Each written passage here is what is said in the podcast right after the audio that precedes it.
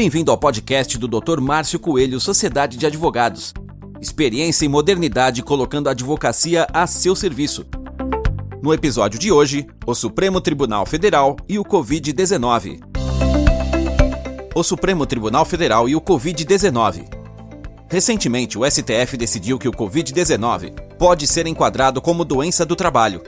Com isto, o STF tornou inoperante a medida provisória 927 de 2020 que previa em seu artigo 29 que a contaminação do trabalhador por Covid-19 não seria considerada doença ocupacional, exceto mediante a comprovação do nexo causal, conforme abaixo.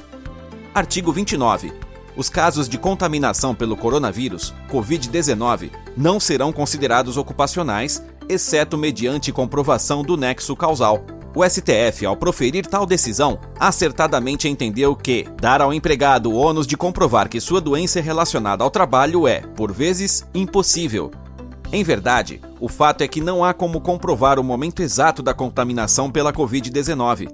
Uma pessoa em regime de teletrabalho, por exemplo, tem grandes chances de se contaminar com a doença por meio de um contato direto com um parente no âmbito de seu domicílio, sem que necessariamente esteja durante o seu labor. O caso se torna diferente quando o ambiente de trabalho é o foco de contágio, como um hospital, por exemplo. Tratam-se de situações diametralmente distintas. O elemento norteador da decisão do STF repousa no ambiente de trabalho como possível responsável pelo contágio, sendo o nexo presumido e enquadrando a Covid-19 como doença do trabalho.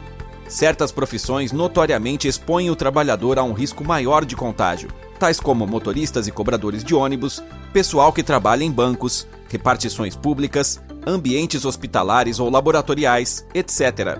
Dessa forma, caso o prezado ouvinte trabalhe em ambiente favorável ao contágio da Covid-19, saiba que estão garantidos todos os direitos decorrentes do enquadramento como doença de trabalho, tais como estabilidade provisória de emprego pelo prazo de um ano, direito ao auxílio doença acidentário e, por consequência, aos recolhimentos do FGTS do período e contagem para efeito de férias do período de afastamento, entre outros.